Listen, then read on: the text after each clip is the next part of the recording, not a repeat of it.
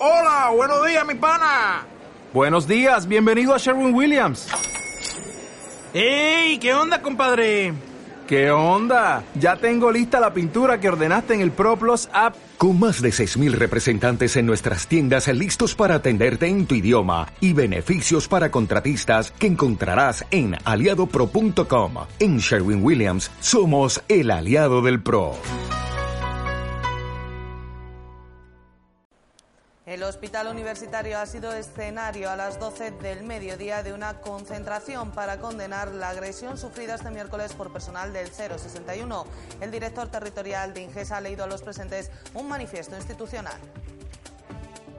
Ante estas agresiones, desde el Ingesa tendremos tolerancia cero. Nada justifica una agresión al personal sanitario que hace su trabajo día a día por y para los profesionales y los pacientes y que cumplen con su servicio al mil por cien. La sanidad es uno de los pilares básicos de la sociedad y con acciones como estas tan lamentables empobrecemos este principio básico de convivencia. La asociación Septenfrates, en colaboración con la Casa de la Juventud y la Consejería de Juventud y Deporte, ha presentado este jueves la segunda edición de su feria tecnológica. El presidente de la entidad, Alberto Illescas, ha destacado el gran éxito que supuso el año pasado la celebración de la primera feria, lo que les ha llevado a ampliar tanto el número de días como el espacio en que se va a celebrar. Otra zona de competición nacional en la que la OLIG, que es una liga nacional eh, semiprofesional de deportes electrónicos ha querido contar con nosotros, con Sesten Frates y con la, y con la feria, para disputar sus finales en, esta edición, de, forma presencial, en, videojuegos como eh, CSGO y League of Legends. Eh, nosotros por nuestra parte también vamos a ofrecer un lugar, un espacio de visibilización y retransmisión de esa competición en la feria para todos aquellos participantes que deseen ver una competición, pues, te digo, semiprofesional en la feria, pues puedan, puedan hacerlo. Y los tres días de conciertos del festival Siete Soles, Siete Lunas comienzan este jueves con la primera de las actuaciones que llega desde la isla de Mayo, en Cabo Verde, tres días de diálogo intercultural a través de la música. El Ceuta no podía estar fuera de, esta, de, este, este evento. Eh, tenemos eh, en principio tres conciertos, el día 4 de julio, el 5 y el sábado 6 de julio. Todos ellos a las 10 y media de la noche se van a llevar a cabo en, en la Plaza Nelson Mandela, con entrada libre, por supuesto. Y eh, además quiero destacar que uno de los, de los participantes en el concierto concreto, el concierto del día 6, es eh, el, ceutí Javier Blanes. Muy buenas noches, bienvenidos a los servicios informativos de Ceuta Televisión. Estos que les hemos relatado son tan solo algunos de los asuntos que nos deja esta jornada de jueves. El resto, como siempre, se los contamos a continuación. Comenzamos.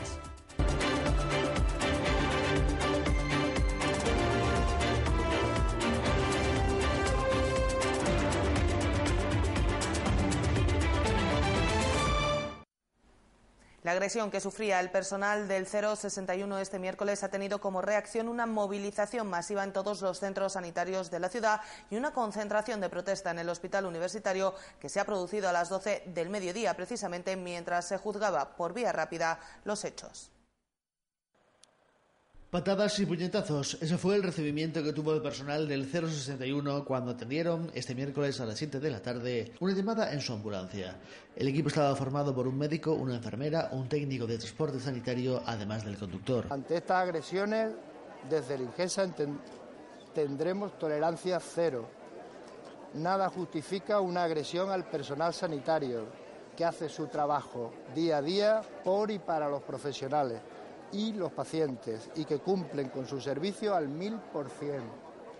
La sanidad es uno de los pilares básicos de la sociedad y con acciones como estas tan lamentables empobrecemos este principio básico de convivencia. Y se ha pedido también unión a toda la sociedad en la condena de este tipo de acciones que atenta gravemente contra la vida de los profesionales agredidos, mientras que quieren incentivar a los afectados a presentar denuncias en todos los casos en los que ocurran. También queremos aprovechar para animar a las y los profesionales sanitarios a comunicar cualquier tipo de agresión sufrida en su trabajo sea física o verbal, y recordar que lo que no se denuncia no existe.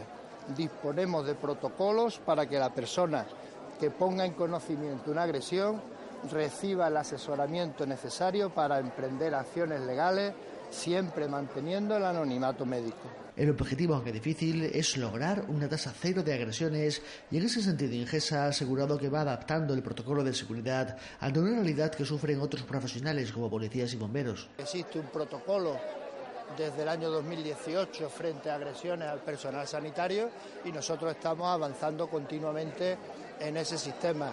las actuaciones que se hacen se han dado a conocer hasta ahora.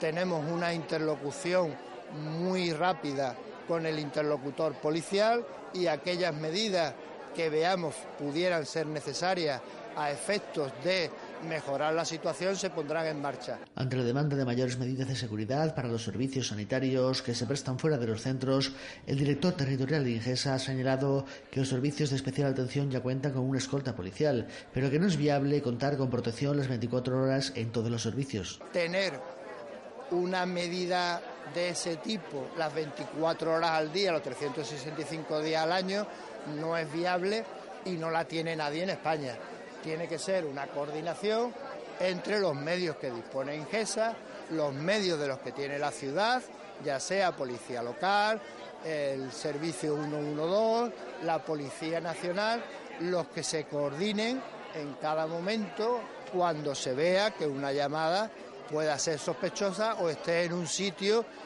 de difícil acceso. Decir que la intervención de la policía de ayer fue muy rápida, al agresor se le detuvo de inmediato e inmediatamente el interlocutor policial se puso en marcha para que el personal del 061 fuese a comisaría, hiciera la declaración en el menor tiempo posible y se le diera la asistencia necesaria. La consigna en la concentración celebrada en el Hospital Universitario, que ha tenido sus réplicas en los paros de todos los centros sanitarios de la ciudad frente a las agresiones al personal sanitario, tolerancia cero. El Colegio de Médicos y el Sindicato Médico SATSE y UGT han condenado la agresión al equipo del 061, mientras que han coincidido en demandar más medidas para combatir estas agresiones legales, jurídicas y de personal para que no se den más estas situaciones, juzgando que las que existen no son suficientes. El Colegio de Médicos y el Sindicato Médico, además de condenar la agresión y valorar la respuesta masiva, ha reflexionado sobre el significado de esta lacra.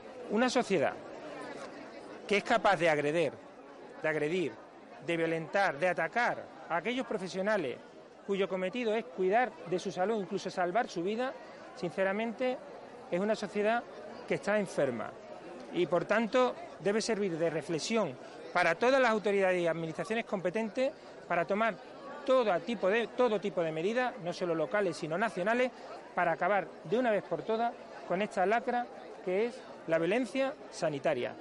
Para la organización médica colegial, las medidas actuales para prevenir las agresiones no son suficientes. Prueba de ello es que está aumentando el número de las que se producen. Necesitamos medidas muy complejas, lo entendemos. Medidas legales. Hay que reforzar el principio de autoridad al médico y al, profesor. Medidas también judiciales. Quizás los juicios rápidos no es la mejor solución, porque no sabemos si una secuela pueda durar en el tiempo. Y ese es esa es la clave, ¿no? Porque cuando una persona se ve acorralada, secuestrada en un domicilio, teme por su vida, probablemente quede con alguna secuela. Y eso tiene que ser condenado, indemnizado. Y también hay que tomar medidas desde la Administración Sanitaria, por supuesto. Medidas de protección, ¿por qué no? Botones antipánicos, ¿por qué no? Eh, detectores de metales, ¿por qué no? Refuerzos de seguridad. Son muchas. Y yo creo que que algo estamos haciendo mal, sinceramente, y me duele decirlo, porque el problema de las agresiones, no solo en Ceuta, sino a nivel nacional, va en aumento, porque si no, no existirían este tipo de concentraciones. Entre las medidas que solicitan los sindicatos, SAPSE ha pedido que las enfermeras no realicen la atención domiciliaria en solitario, ya que es una situación que las deja indefensas ante cualquier eventualidad. En los domicilios que atiende enfermería en el SWAP o en los centros de salud solamente acude una enfermera, que en un caso así se ve totalmente desbordada y totalmente imposibilitada de pedir auxilio. Nosotros ya en su momento trasladamos al Ingesa que era necesario tomar medidas y que en ningún caso una persona sola debería acudir a los domicilios para hacer eh, cualquier tipo de, intervención de enfermería, médica o cualquier otro tipo de intervención sanitaria. Por su parte, UGT pide que las salidas de los servicios de emergencia siempre cuenten con una escolta policial o de seguridad, especialmente en áreas donde estadísticamente se haya comprobado que son conflictivas. No es lo mismo, bueno, una asistencia a domicilio que se haga en el centro de la ciudad, sabemos que es muy distinta a la que se puede hacer, por ejemplo, pues en este área, ¿no? En el área del príncipe Alfonso, príncipe Felipe, son diferentes, porque es que normalmente son en esta zona donde normalmente eh, suelen ocurrir eh, los hechos estos que, que, lamentablemente pues vienen sucediendo. Con esto tampoco quiero quiero eh, quiero incriminar ni decir pues los del centro son mejores que los del extrarradio, nada, no quiero, no quiero expresar eso. Únicamente que, estadísticamente eh, ellos saben cuáles son las zonas más conflictivas y a esas zonas conflictivas, pues cuando se produzca eh, cuando se abra un, protocolo, cuando se produzca un protocolo de una emergencia sanitaria, pues acuda también una dotación de la Policía Nacional o bien un servicio concertado de seguridad. Los sindicatos son unánimes en considerar que las medidas actuales no son suficientes y que es necesario actuar para evitar que se sigan produciendo agresiones. Y Carlos Verdejo, diputado de Vox, también ha condenado la agresión al personal del 061. Entre las medidas que propone incluyen mayor pedagogía, reforzar la condición del sanitario como figura de autoridad y mejorar el perfil de la seguridad en los centros con material oportuno y personal más preparado y que intimide para disuadir a los posibles agresores. El personal eh, muchas veces tampoco tiene, tiene, las competencias ni tiene el material eh, o incluso la preparación adecuada para afrontar eh, según qué situaciones. Pero desde luego un personal que, que, intimide, un personal que tenga un, sea menos dialogante y, más ejecutor, que, elimine toda, toda amenaza y que sea mm, básicamente que intimide, que intimide y que haga que nadie se atreva a, intimidar o agredir al personal.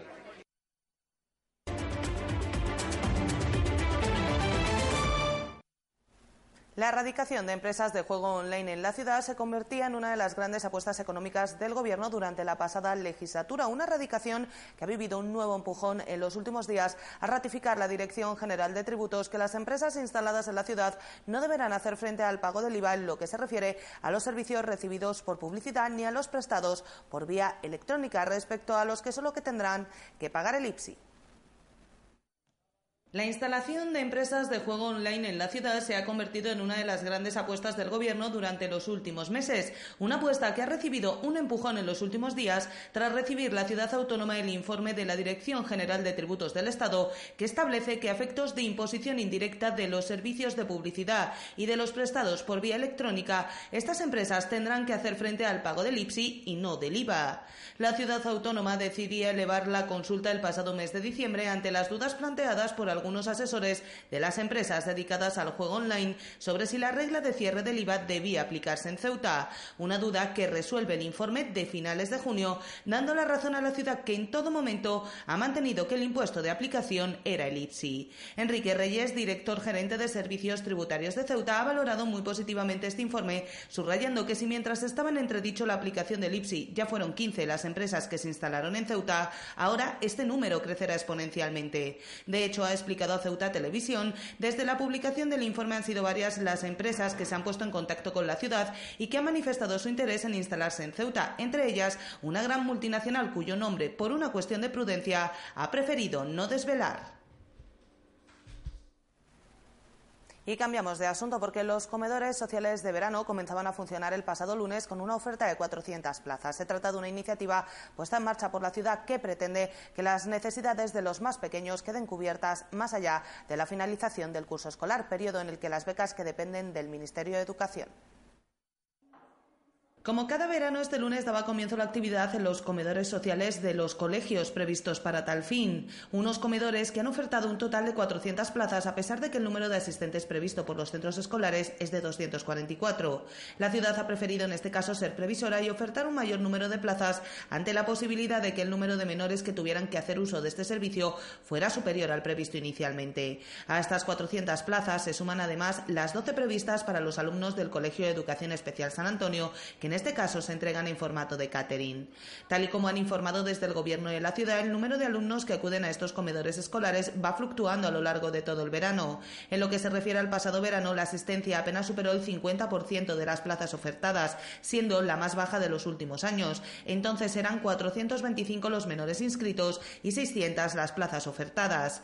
Como cada año es el personal del convenio entre el Ministerio de Educación y Cultura y la ciudad el que se encarga de las actividades que se ponen en marcha, de tal modo que en el funcionamiento de estos comedores sociales están implicadas tanto la Consejería de Educación como la de Asuntos Sociales. En lo que se refiere al curso escolar, es el Ministerio de Educación el que otorga las becas de comedor escolar. De cara al curso que viene, se ofertan un total de 930 ayudas para este servicio, cuyo periodo de solicitud permanecía abierto hasta el pasado 28 de junio. Ahora es el propio Ministerio de Educación el encargado de tramitar estas solicitudes y establecer los alumnos que serán los beneficiarios de este servicio de cara al próximo curso escolar.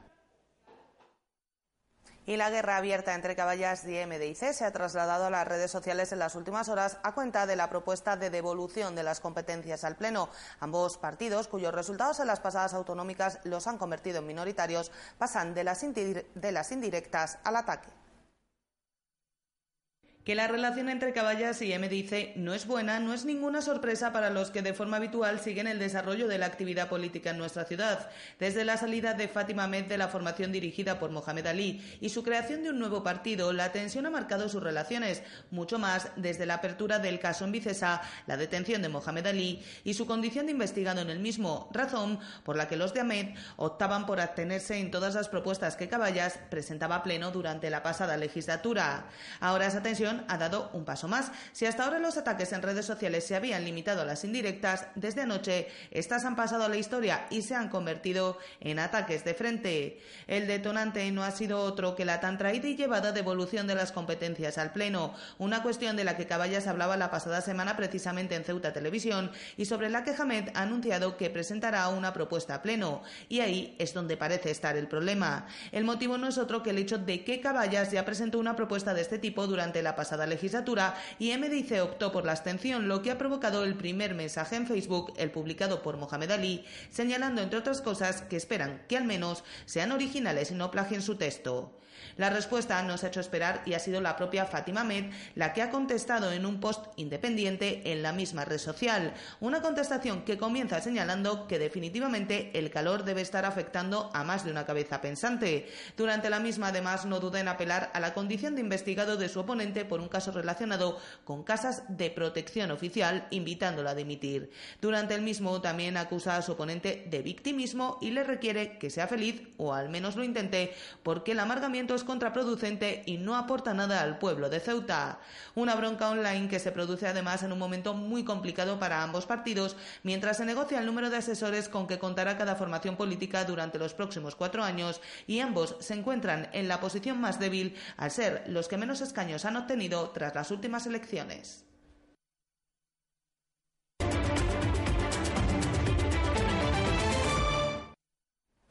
La asociación Septenfrates ha presentado este jueves la segunda edición de su feria tecnológica que este año recibirá el nombre de Ceuta Tech Experience, una cita destinada al público infantil y juvenil totalmente gratuita y que contará con espacios de competición y juego libre. La asociación Septenfrates, en colaboración con la Casa de la Juventud y la Consejería de Juventud y Deporte, ha presentado este jueves la segunda edición de su Feria Tecnológica, una presentación a la que ha acudido la consejera del área, Lorena Miranda, que ha destacado la importancia que ha adquirido la tecnología en nuestras vidas y ha apostado por seguir apoyando iniciativas de este tipo. Eh, como ya sabéis, las nuevas tecnologías ahora mismo están a la orden del día y sobre todo en gente joven. Hay que seguir promocionándolo y bueno, una actividad de ocio y de diversión para todo el mundo que, que es una actividad muy entretenida y que todo el mundo va a disfrutar. El presidente de Septemfrates, Alberto Illescas, ha destacado el gran éxito que supuso el año pasado la celebración de la primera feria, lo que les ha llevado a ampliar tanto el número de días como el espacio en el que se va a celebrar, trasladándose al pabellón Antonio Campoamor durante los próximos 19 y 20 de julio. El evento está centrado en el mundo de la tecnología y especialmente en el mundo de los videojuegos y está destinado a un público fundamentalmente infantil y juvenil. Como ya sabéis, el año, pasado, el año pasado realizamos una primera edición, una toma de contacto de este evento y gracias a la gran acogida que, que tuvimos, este año hemos decidido organizar una segunda edición y ampliar en días y en espacio. Por ello, este año se va a realizar o va a tener lugar la segunda edición de la Feria Tecnológica y de Videojuegos en el pabellón deportivo Antonio Campoamor, los días 19 y 20 de julio.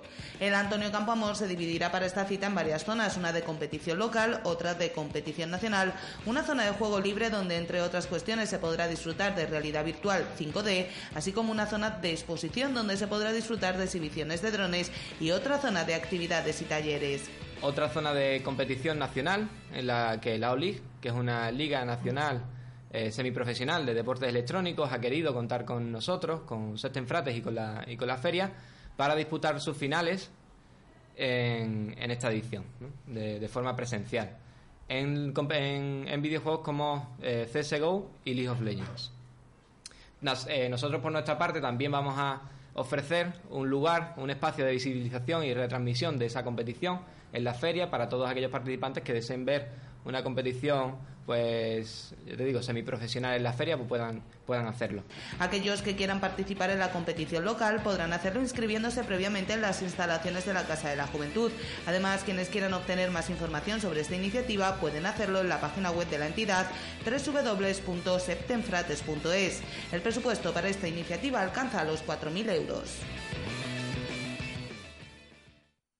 Los Scouts de Ceuta han comenzado este jueves una acampada de cuatro días que les permitirá disfrutar de la naturaleza en la provincia de Granada. Se unirán a un grupo malagueño para sumar 50 participantes que disfrutarán de muchas actividades y sorpresas.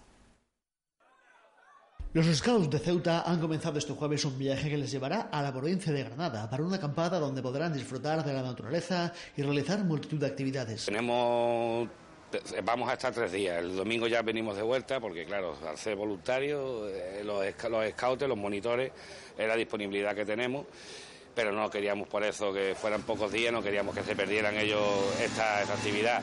El programa va a ser un programa muy, muy comprimido porque no paramos desde que llegamos porque le queremos dar en tres días lo que a lo mejor serían para una semanita, ¿no? Un grupo de entre 6 a 21 años, además de monitores y padres que ejercen de cocineros, a los que se sumarán otros scouts malagueños en esta acampada que tiene como temática el espacio exterior.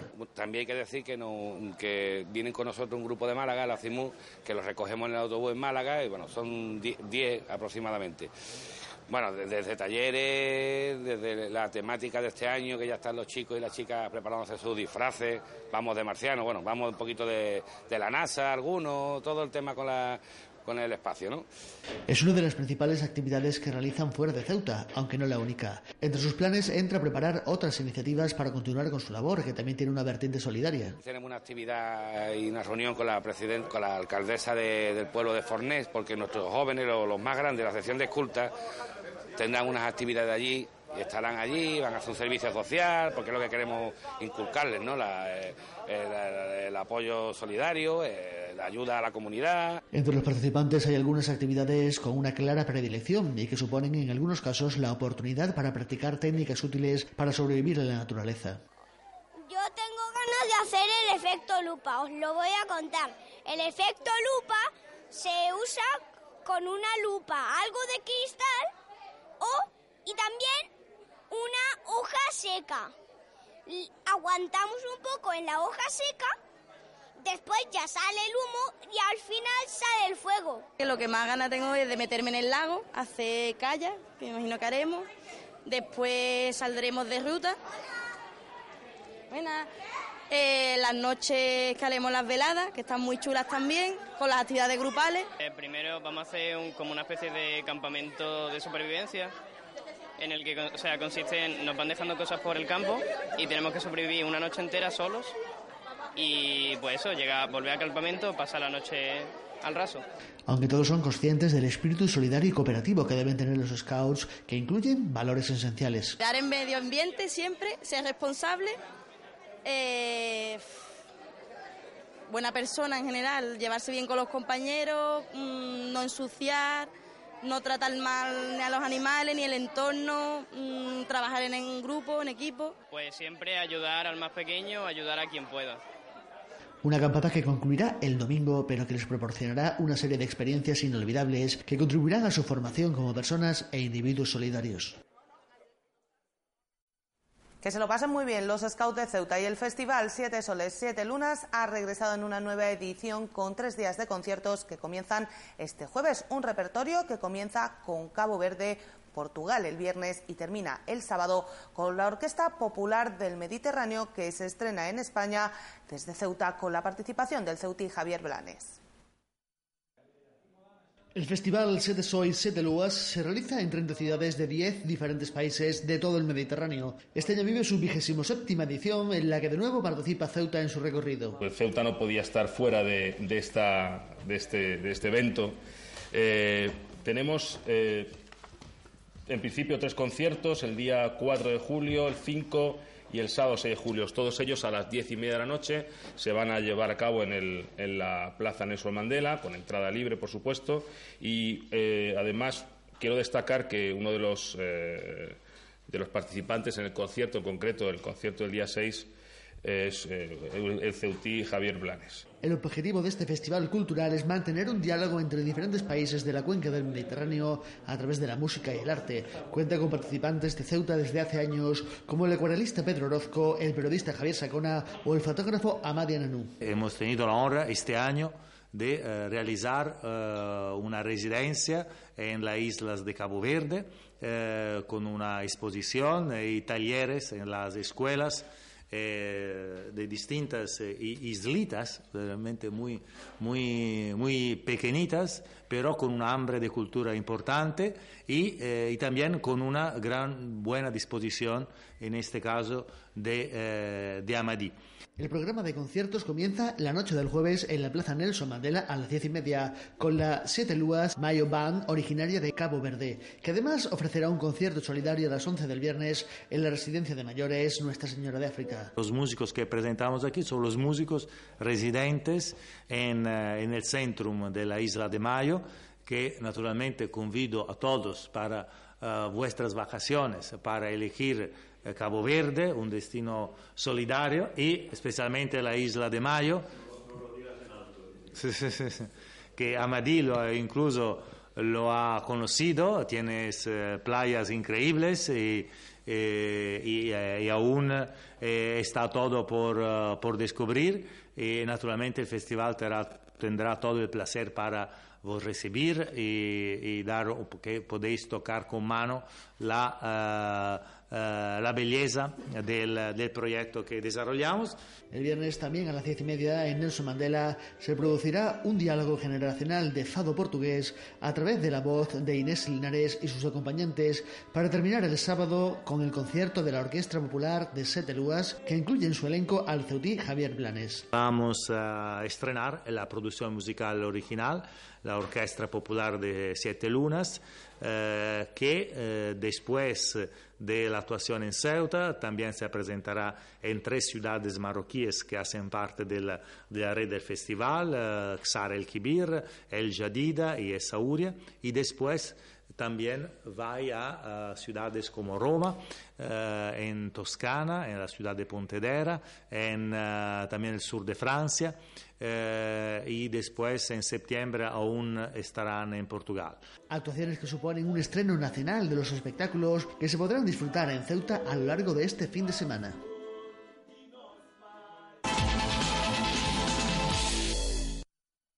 En el tiempo del deporte les contamos que el presidente de la ciudad ha recibido a los integrantes del club de karate Sepai en el Salón del Trono. Los jóvenes karatecas han visto premiado su gran temporada con una divertida recepción que ha finalizado con un espectacular combate de exhibición.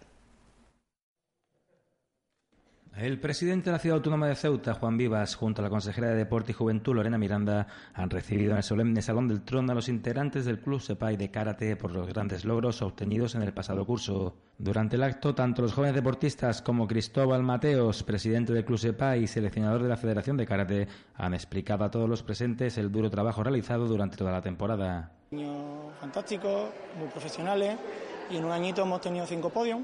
Hemos asistido a dos campeonatos de España federación y ahora estos dos campeonatos internacionales en Toledo, donde hemos tenido podio y a través del Club Sepay, que es el club que representamos. Además, Cristóbal Mateos ha hablado sobre los próximos retos del Club Sepay y la Federación de Karate. Y bueno, yo ahora tengo que ir a Madrid la semana que viene, que estoy sacándome el nivel 3 de Karate y tengo que estar allí para el específico, son tres semanas, a pasar fresquito. Y ahora pues en septiembre regresamos con más fuerza, las pilas cargadas y afrontar también los campeonatos ya también a nivel cadete, junior, veterano, senior y los pequeñitos pues todo lo que salga también por aquí, por Andalucía de menos nivel que los campeonatos que hemos ido también nos gustaría asistir para ir haciendo rodaje porque llevamos solo un añito y en un añito los resultados pues, han sido bastante más de lo esperado, pero bueno, hay que seguir por este camino y con trabajo pues todo esperemos que llegue. Durante la recepción, los jóvenes karatecas han realizado una demostración en el Salón del Trono que al finalizar ha recibido la mayor ovación de la tarde. Tanto los jóvenes deportistas como el presidente y la consejera han disfrutado de una agradable recepción donde el karate y la diversión han sido los grandes protagonistas. Y este sábado se celebrará la novena edición de la Vuelta al Hacho a Nado, una competición que se está consolidando tanto a nivel local como a nivel nacional. La competición está organizada por la Federación de Aguas Abiertas de Ceuta con la colaboración de distintos organismos entre los que se encuentra el Instituto Ceuti de Deportes. Este próximo sábado tendrá lugar la tradicional Vuelta al Hacho a Nado a partir de las 10 de la mañana en nuestra ciudad. Este año es la novena edición de una prueba que ya se ha convertido en un atractivo para muchos nadadores, no solo a nivel local, sino que se inscriben deportistas de ámbito nacional e incluso nadadores de otros países. La salida se realizará en la playa de la Ribera, después los deportistas atravesarán el foso a nado, seguirán por la zona del puerto, darán la vuelta al hacho pasando por la punta de los isleros, la sirena de Ceuta, el fuerte del Desnarigado y continuarán por la playa del Sarchal hasta regresar a la zona inicial donde se encontrará también la meta. Esta prueba es un reto muy exigente para los amantes de la natación, ya que el recorrido son 10 kilómetros, cuya dificultad varía dependiendo de cómo esté el mar. No obstante, es una competición que cada año tiene más inscritos debido a la inigualable belleza de nuestras costas y al atractivo añadido de las actividades propuestas por la organización para todo el fin de semana. La novena Vuelta al Hacho está organizada por la Federación de Aguas Abiertas de Ceuta con la colaboración de una gran cantidad de organismos ceutíes, entre ellos el Club Natación Caballa, la Real Federación Española de Natación, Rock de Sport, la Federación de Triatlón de Ceuta, la Consejería de Turismo de la ciudad y el Instituto Ceutí de Deportes.